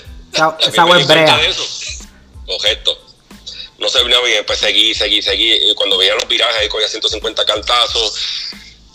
La cosa fue que no, cuando no se mete en el agua fría, en piscina o en cualquier sitio que yo voy, uno tiende a, aumentar la cadencia, ¿verdad? Para calentar lo más rápido posible y adaptarte, adaptar tu cuerpo a, a la temperatura Sí. pues, pues me imagínate Arturo esa, esa, esa sensación todo el tiempo, porque nunca calenté, Ajá. estaba demasiado fría. Pues yo me quedé en esa cadencia ah, de, lo más rápido posible, Ajá. hasta que por fin veo la salida, yo miro la salida ahí, ta, ta, ta, ta, ta. Aún me traté de aumentar. Cuando, leva- cuando toco la arena con las manos, pues yo hasta que no toco la arena con las manos los metros no me levanto, levanto, lo primero que uno hace es ver el reloj y miro y dice 32. Y yo, ay, Dios. Eso fue un momento épico de los mejores porque yo nunca había hecho ese tiempo. Ese era mi PR. Ni con habías Ni hecho con ese tiempo. wetsuit. No, mi, mi, mi, mi- yo vengo con wetsuit este, 37, 36, 34 y ahora 33 a nivel de, ¿verdad? 33 bajito, pero realmente lo que pasa el matre, salí del agua mm, parándome en 32, 40 y pico, una cosa así. De hecho. Y yo dije, y yo dije, Señor, gracias, porque esa es mi peor este, parte y ya estábamos bien. Vamos a la bicicleta y se me pierde un poquito, la, la consigo. Me dice, Ricky, está demasiado frío, tienes que ponerte medias. Yo por lo general me pongo las medias en la pedestre. Me pongo las medias, me tuve que sentar, ponerme las medias y, yo dejo los lo, lo, clipeados los zapatos, cojo casco, monto y arranco. Perdí un poquito de tiempo lo que me perdí. Ah, otra cosa, quitarme el wetsuit me dio un poquito de trabajo. Eso es algo que tengo que mejorar, porque vi que lo me puso prester para los élites para el otro día y se lo quitan como si se quitaran una camisa. Como si un pantalón, mano, demasiado rápido. Y yo no sé cómo DHC hace eso, eso es para aprender. Pero tú te untaste vaselina en, la, en, las áreas de salida para que fuera más rápido. Pues fíjate, yo lo que no, quizá por ahí está la cosa, yo uso un producto que, que sirve como vaselina, que es eh, AMP, para este, este, electrolito directo. Eso sí me lo eché. Pero anyway, no, no. Fíjate, me da una idea. Eh, no, pude, sacar este eso tan rápido, arrancamos, nos fuimos en la bicicleta. Cuando entro en la bicicleta es rápido porque pues, la experiencia me ha llevado, todo va a depender del viento que haya y el pavimento, y que tanto subida o no. Ya yo había buscado información, no había, no, no queríamos chequear la ruta, no se pudo por la situación que había de, resolver lo, de Eduardo, la bicicleta, y pero cuando yo pruebo el pavimento, yo dije, el pavimento está nítido. Hoy, se, hoy ahí, mientras esté asfalto así, vamos a coger rápido. Seguí, seguí, seguí, dito la vuelta, pero ahí viene, no todo está bonito. Cuando yo, yo mido mi, mi reloj cada cinco millas, me da el tiempo ya yo tengo eso, que ya yo sé que, que, yo rondo entre los 13 minutos promedio en, en, en 5 millas. Cuando me tiran las primeras 5 millas me dice que voy a, que lo hice en 10 minutos. Yo, 10 minutos. 3, minutos antes, una milla menos. Digo, ¿qué es esto? Vuelvo, pues nada, esto está loco, sigo, vuelvo otra vez 10 minutos. Y empiezo a mirar el reloj porque yo a mí no me, no me importa el tiempo. El, tiempo es el resultado de, de, que esté el pavimento bien, que no haya viento, que la temperatura está buena, que puedas coger al, power que tú quieres, al hard que tú quieres y a la cadencia que tú quieres y eso da el tiempo. Pero yo dije, ya, che, voy, demasiado rápido, 28 millas por hora, 27, 25. Y yo dije, diablo, yo estoy haciendo la cajera de mi vida.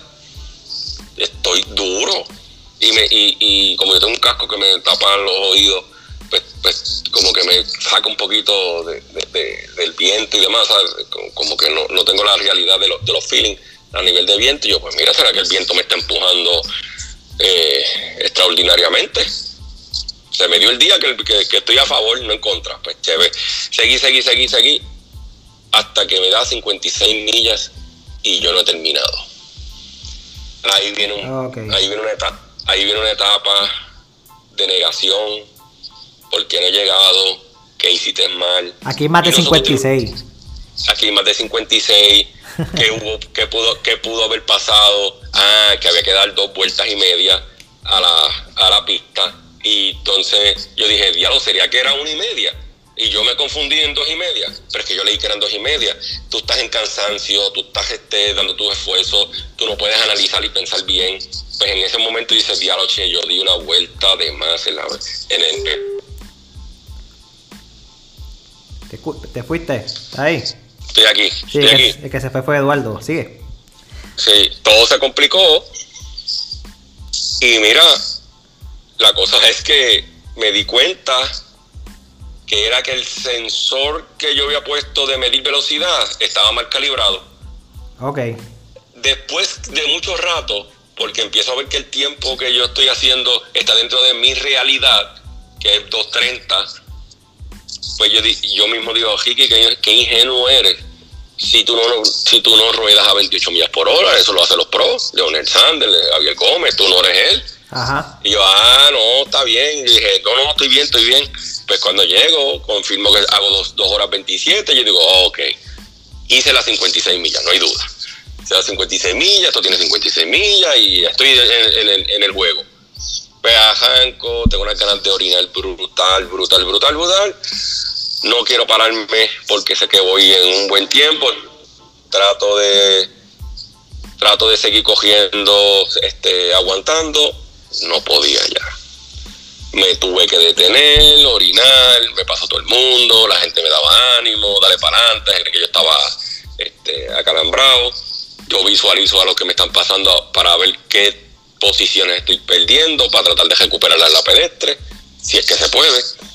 Y así fue. Después de un minuto quizás este, orinando, arranqué, seguí mi de esto y pasó esa milla en 8.30. Y dije, bueno, si la pasé 8.30 y tengo como un minuto orinando, pues estoy a un ritmo de 7.30, lo estoy confirmando y así fue. Mi parámetro era 7.45, pero me empiezo a ver 7.20 y pico, 7.20 y pico. Pero yo rápido que veo esos números, voy a otros parámetros, ¿dónde está el heart el heart estoy bien, estoy bien, estoy bien. Temperatura es buena, sí, está frío. La juta llana, sí. Este, traté de alar un poquito la zancada, me dio calambre. Dije, no, baja la zancada, el largo zancada y me fui más con cadencia y por ahí para abajo hasta el final.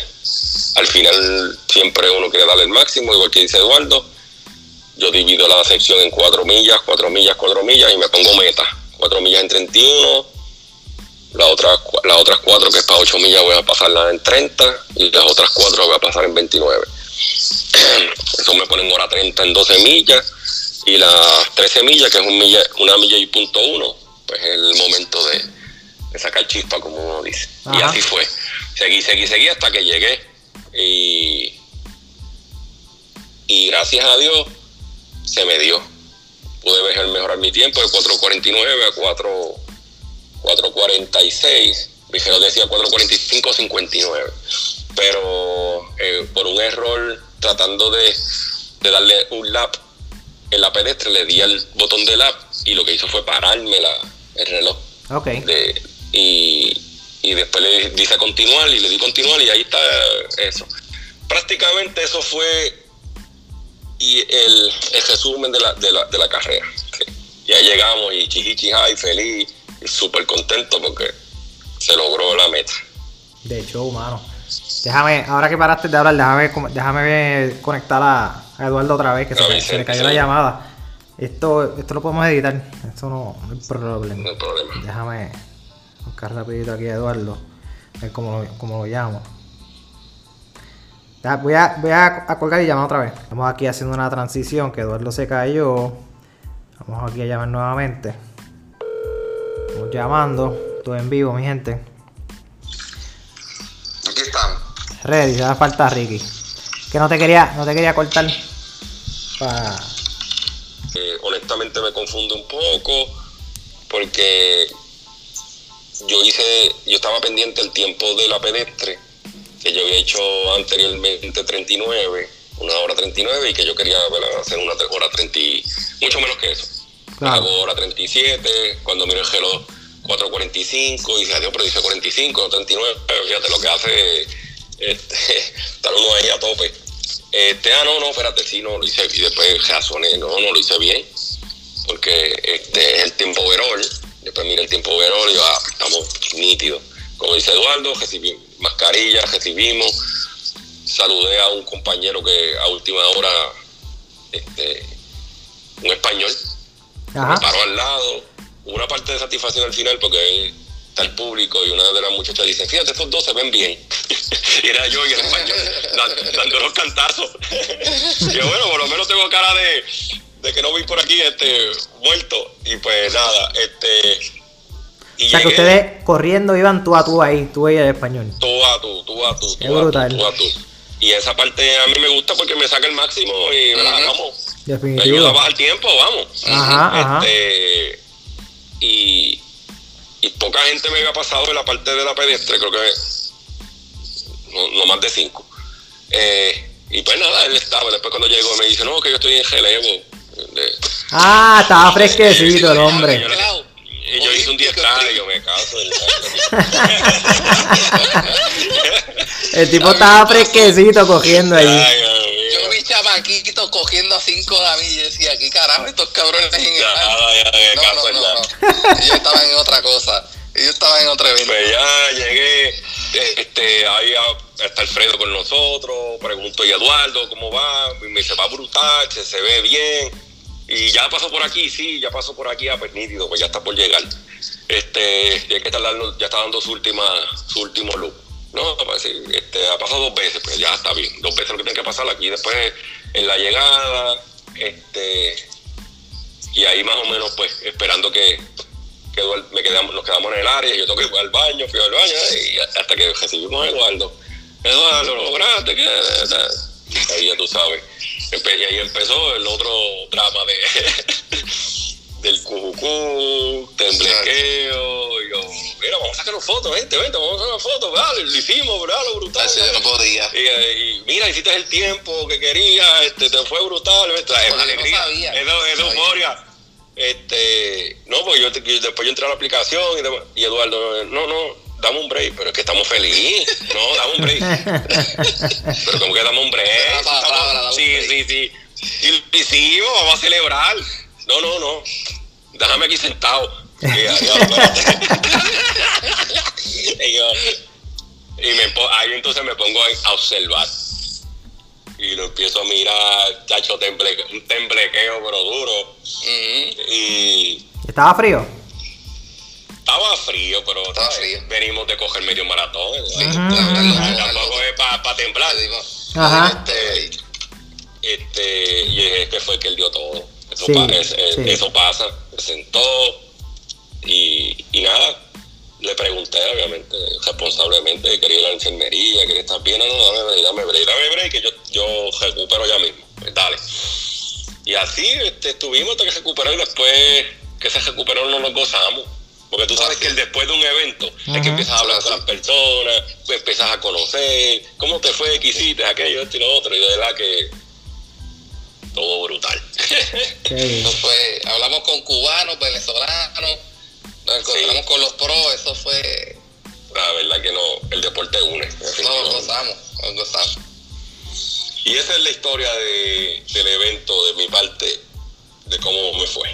No, y ese, se- ese sentido de, de satisfacción de tú haberlo dado todo, aunque hayas hecho el número que sea, pero lo diste todo, yo creo que eso es lo más, lo más gratificante que puede haber.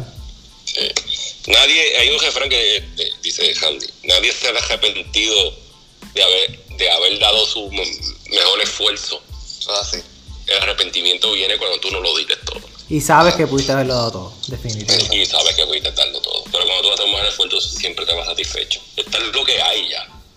Eso es así, eso es así. Oye, al- algo rapidito que quiero compartir en toda la frustración de, de todo lo que pasó con la bicicleta y demás.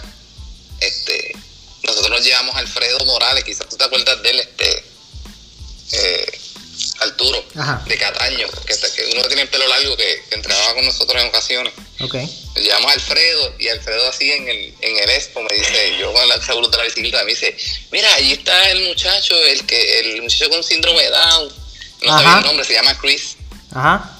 con, con una fundación que se llama este eh, Crisco o algo así se llama la fundación y entonces yo mira si es el voy para allá Ese fue el que hizo el Full Ironman, ¿verdad? sí el muchacho de síndrome de Down que hizo el Full Ironman con el acompañante. Y yo ver a ese muchacho allí y me dijo no papi yo tengo que cambiar mi estado mental lo saludé me sacó una foto con Chris un chamaquito súper humilde.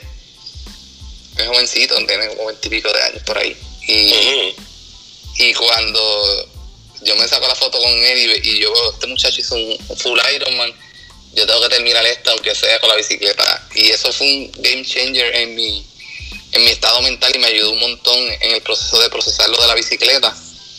Este, y lo comparto, ¿verdad? Porque son cosas que, que inspiran a uno y, y esa inspiración me faltaba y, y- y en ese momento Chris este, me dio esas palabras y me dio esa inspiración, así que eso fue muy importante y se lo agradezco mucho a, a este muchacho de Cataño, Alfredo, por, por Perfecto. haberme dado esa oportunidad. Espectacular. Yo creo que todos recibimos inspiración de, de, de lugares inesperados. Que nos ayuda, nos ayuda en la vida. Lo importante es de- detectarla. Y obviamente en conjunto con tu preparación. Porque esos números tú los llegaste por la preparación y por el sudor de que le que le diste por todos estos años, porque ya tú llevas básicamente dos años y medio, ¿verdad? En este, en este deporte. Eduardo. Sí, dos años y medio prácticamente, sí. Yo empecé ahora, empezamos aquel 2017, pero corriendo básicamente, que fue cuando hicimos el de trabajo que yo hice relevo contigo. Exacto, La primera vez, ya a nadar y a bicicleta yo creo que fue 2018. Exacto. Sí, sí, que, que nos fuimos con Handy y vamos a hacer Ironman. Ahí es un bar no, empezamos por nosotros mismos, ¿no te acuerdas que empezamos por nuestra cuenta? Sí, sí, me acuerdo, me acuerdo. Corríamos, nadábamos en el colegio y empezamos a conocer gente. Fíjate, me gustaría hacer esto. Yo me acuerdo que después de las reuniones, hacíamos unas reuniones de padres en el, Coliseo, yo, yo, salía, me cambiaba y me iban a dar solo. Y hacía 2000 metros, yo ahí sin coaching, nada, yo, ah, vamos, vamos a darle 2000, metros. Y después empecé a, llamamos a los panas, que estabas tú, estaba Tito, Miguel, Jenny, toda esa gente, empezamos a nadar. Este, después entró Ricky y después dijiste, mira, yo me voy con Handy. Y yo, pues, dame el número para llamarlo porque yo no me quiero quedar atrás. entonces, pues, lo hicimos. Obviamente, cada cual tiene sus propias metas. Yo lo que quería era como un bucket list. Este, hacer, algo difícil que nunca había hecho en mi vida, lo completé. Ahora obviamente tengo otras metas y otras cosas que, uno quiere hacer individualmente, ¿verdad? Profesionalmente, personalmente. Siempre hay que tener la, mente ocupada y siempre hay que buscar algo, algo nuevo y difícil. En el cual te tome tiempo lograr esa gratificación eh, tardante. Lo estoy diciendo ahí escopeteado. Eh, porque muchas veces buscamos gratificación instantánea.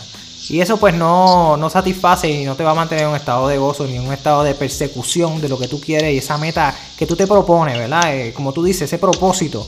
Yo tengo que tener un propósito, yo tengo que tener un plan de vida, no solamente el plan que sigo en la organización, en, la cual trabajo, sino un plan de vida pues mi, mi, enfoque, además de que sea el enfoque mío de persona, sino el enfoque de, mi familia y los que me rodean. Porque la, mayoría de nosotros, eh, nuestras familias dependen de nosotros. Dependen de uno.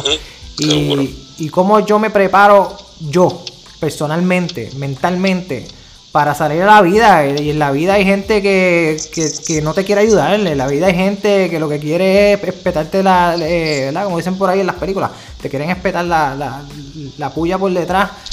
Eh, hacerte el mal. Exactamente, y por eso es que uno tiene que pensar, pensar positivamente y además de eso, y quiero culminar este pensamiento con, crear conexiones.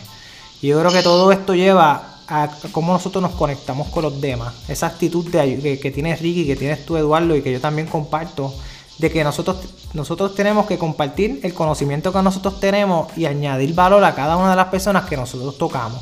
Porque aunque las personas sean malas, este, aunque, aunque mira, no es recomendable que, ayudes a, todo el mundo, no, no. Yo ayudo al que me pida ayuda. Y si después él no quiere ayudarme para atrás, pues eso es pérdida de él. Pero la vida, te recompensa. Definitivamente, y son, y son más las personas buenas que las personas malas. Y yo creo que, que al, al, que tú vas creando conexiones, por ejemplo, la conexión que yo tengo con Ricky en el trabajo, la conexión que yo tengo con, contigo, Eduardo. Ahora, ahora, vamos a montar algo nuevo y, vamos para adelante. Y así sucesivamente, este, tú tienes a alguien que yo, que yo no conozca, pero debo conocer y tú me lo, me lo, me lo traes, me lo introduces y, creamos nuevos negocios, creamos nuevas ideas o creamos nuevas amistades. O sea, todo en la vida se basa en conexiones y cómo, cómo nosotros creamos ese proceso de, de conectar. Porque muchas veces nos comunicamos y cuando nos estamos comunicando solamente estamos pensando en lo que yo quiero decir, no en lo que la persona quiere decir, no en cómo puedo ayudar a esa otra persona a que también cumpla con sus metas. Porque cuando logramos que las otras personas cumplan las metas, debe cumplimos las de nosotros, porque también nosotros nos sentimos, ¿verdad? Ese sentido de, gratificación de que ayudamos a alguien. Y este deporte, añadiendo eso, Arturo, este deporte, cualquier deporte, por lo menos lo que yo saco de este deporte es eso que tú hablaste de las conexiones y las personas que hemos conocido. Ayer yo estaba en un podcast desde Costa Rica con José Gómez, que después lo va a estar compartiendo con ustedes, que me lo presenta John Garita, que hicimos conexión con él a través de Randy. Por ahí te puedo hablar de gente de, México y de Seattle, este, como Karen Corona, que también hicimos conexión con ella en el Ironman de Puerto Rico que no se dio.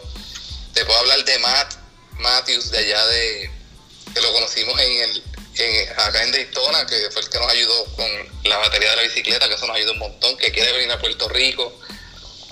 Este, el mismo Sam Long, que hablo con él prácticamente a diario en los posts de Instagram que se hizo nuestro pana y tuvimos tantas buenas interacciones y videos que sacamos y fotos con él. Y eso yo lo vi en los pros también y en los age groupers allí. Este, esa conexión de, de, de no importa la nacionalidad, de donde tú seas. Este, compartimos ahí con, unos cubanos que entrenaban, que entrenaban con Manny Huerta, unas cubanas, con unos argentinos que también tenían eso en común con Manny Huerta. Lo que quiero decir es que, que este deporte te da ese aspecto de conocer gente profesional, gente buena, gente que, que te va a ayudar y tú los vas a ayudar y, y vamos a tener un proceso de educación eh, donde todos nos vamos a beneficiar. De acuerdo. Definitivamente. Bueno, este. No sé si ustedes quieren añadir algo más, pero para terminar tengo este pensamiento y, después ustedes me dicen lo que piensan del pensamiento y, yo creo que acabamos. Yo creo que hemos este, hablado de filosofía, de deporte, todos los puntos que teníamos que queríamos hablar, yo creo que los tocamos y los tocamos muy bien. Eh, después, obviamente, hay que finalizar también, ¿verdad? Este, sigan con a, Ricky en Ingeniería del Triatlón en, Instagram. Eduardo, yo no sé si tú tengas algo que, quieras promover. tengo Vicenti PR en Instagram y Eduardo Vicenti en Facebook. Me pueden seguir ahí. Siempre compartimos cosas, este, pensamientos positivos y cosas de nuestro entrenamiento y las cosas que estamos aprendiendo y de, y de otras atletas también y los podcasts así que me pueden seguir ahí. Excelente. Nada, y quiero terminar con este pensamiento que he estado teniendo en los últimos, en los últimos días, en estas semanas. Eh, y ustedes me dicen sobre el mismo. Y dice así, ¿verdad? Dice, me levanto, me reinvento, me repongo, me adapto. En busca de un futuro. Un futuro incierto. Mi futuro. Que ahora lo comienzo. O sea, ¿qué, qué ustedes piensan sobre ese, ese pensamiento como tal. Eduardo. Pues bien, bien correcto, bien a la par, bien a la par con lo que con lo que hemos estado implementando nosotros. Yo creo que esa es una lucha diaria. Y en esa lucha diaria uno se divierte y se mantiene ocupado en, en buscar ese aspecto de crecimiento personal y ese reto constante de uno mismo. Y va a la par con, con cosas que me han impactado durante esta pandemia y, y, una, y una de ellas fue el, el documental este de, de The Last Dance, donde yo vi al, al, ídolo de toda mi vida, Michael Jordan, decir que él llegó a ser el mejor del mundo porque falló tantas veces que eso lo hizo ser el mejor. Así que nunca nadie que, que, que, que no ha fallado, tú tienes que fallar, tienes que, tienes que pasar por el proceso. Y ese proceso de crecimiento, de fallar y aprender de eso y no cometer esos mismos errores es lo que te va a llevar al greatness, a la excelencia, a ser mejor. Así que yo creo que eso va por esa línea y yo creo que eso es lo que nos podemos llevar de todo. Yo me he llevado de todo este proceso y yo creo que es la misma línea de lo que tú mencionaste. Definitivo. Como eh. dice Jefran, nadie, ningún marinero se ha hecho marinero en aguas tranquilas. Eso es así, eso es así. Eso es así, definitivo. Este, yo te puedo comentar de que me gustó mucho, eso define la vida, lo que quizá de todo lo que dijiste y me identifico mucho, no se reinventa, ¿verdad? Este, todo, el tiempo. O sea que todo es una, lo que tú acabas, una búsqueda, hemos hablado de esto, ¿verdad? De, la verdad, estar en, balance, la palabra es balance. Este, y, y la parte más retante de todo esto, según es mantenerse uno up, motivado, creer, creer, creer, creer. Por ahí es que casi siempre fallamos, nos desmotivamos porque los resultados no llegan al tiempo que uno quiere. Y tenemos que comprender que los resultados vienen en el tiempo de Dios, no en el tiempo tuyo. Así que así, cuando tú comprendes que ese control no es tuyo, pues entonces ya este, haces lo que tienes que hacer y que, y que la, y la decisión del cuándo la decida el que le toca, que no eres tú. Eso es así. Y a veces, a veces lo relegamos, ¿verdad? A veces pensamos en lógica y en matemática y en física. y pensamos que nosotros lo sabemos todo, pero realmente hay alguien más allá que es el que es el que permite que todo ocurra y, y definitivo, hay que buscarlo. Estoy totalmente de acuerdo. Bueno, yo creo que hemos, hemos tocado todas las bases. Por último, les agradezco enormemente que hayan decidido hablar conmigo a través de esta plataforma y seguir ayudándome aquí con el, con el podcast. Yo creo que a mí lo más que me gusta de, hacer estos podcasts es esas conversaciones inteligentes que se hacen, ¿verdad? Conversaciones con propósito, donde podemos nosotros ventilar lo que nos gusta y, y la forma que nosotros vemos la vida.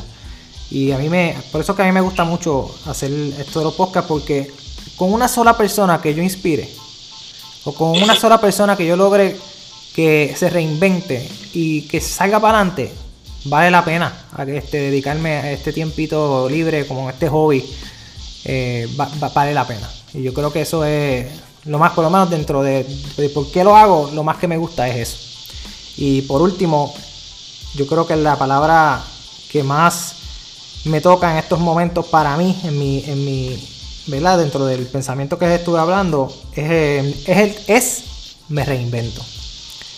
Me caigo, me levanto, me reinvento. Y, ese, y, en esa parte en la que yo me, me, considero que estoy ahora, en esa, en esa etapa de, de reinventarse. Y para reinventarse uno no se puede reinventar solo. Uno necesita de amistades, uno necesita de personas que estén alrededor de uno que añadan valor y uno le añada valor a los demás. Y yo creo que eh, cualquiera que esté escuchando esto, que se, lleva, que se lleve esta palabra, no estamos solos, no están solos. Busquen personas que, les añadan valor. ¿Y cuáles son esas personas que le añadan valor?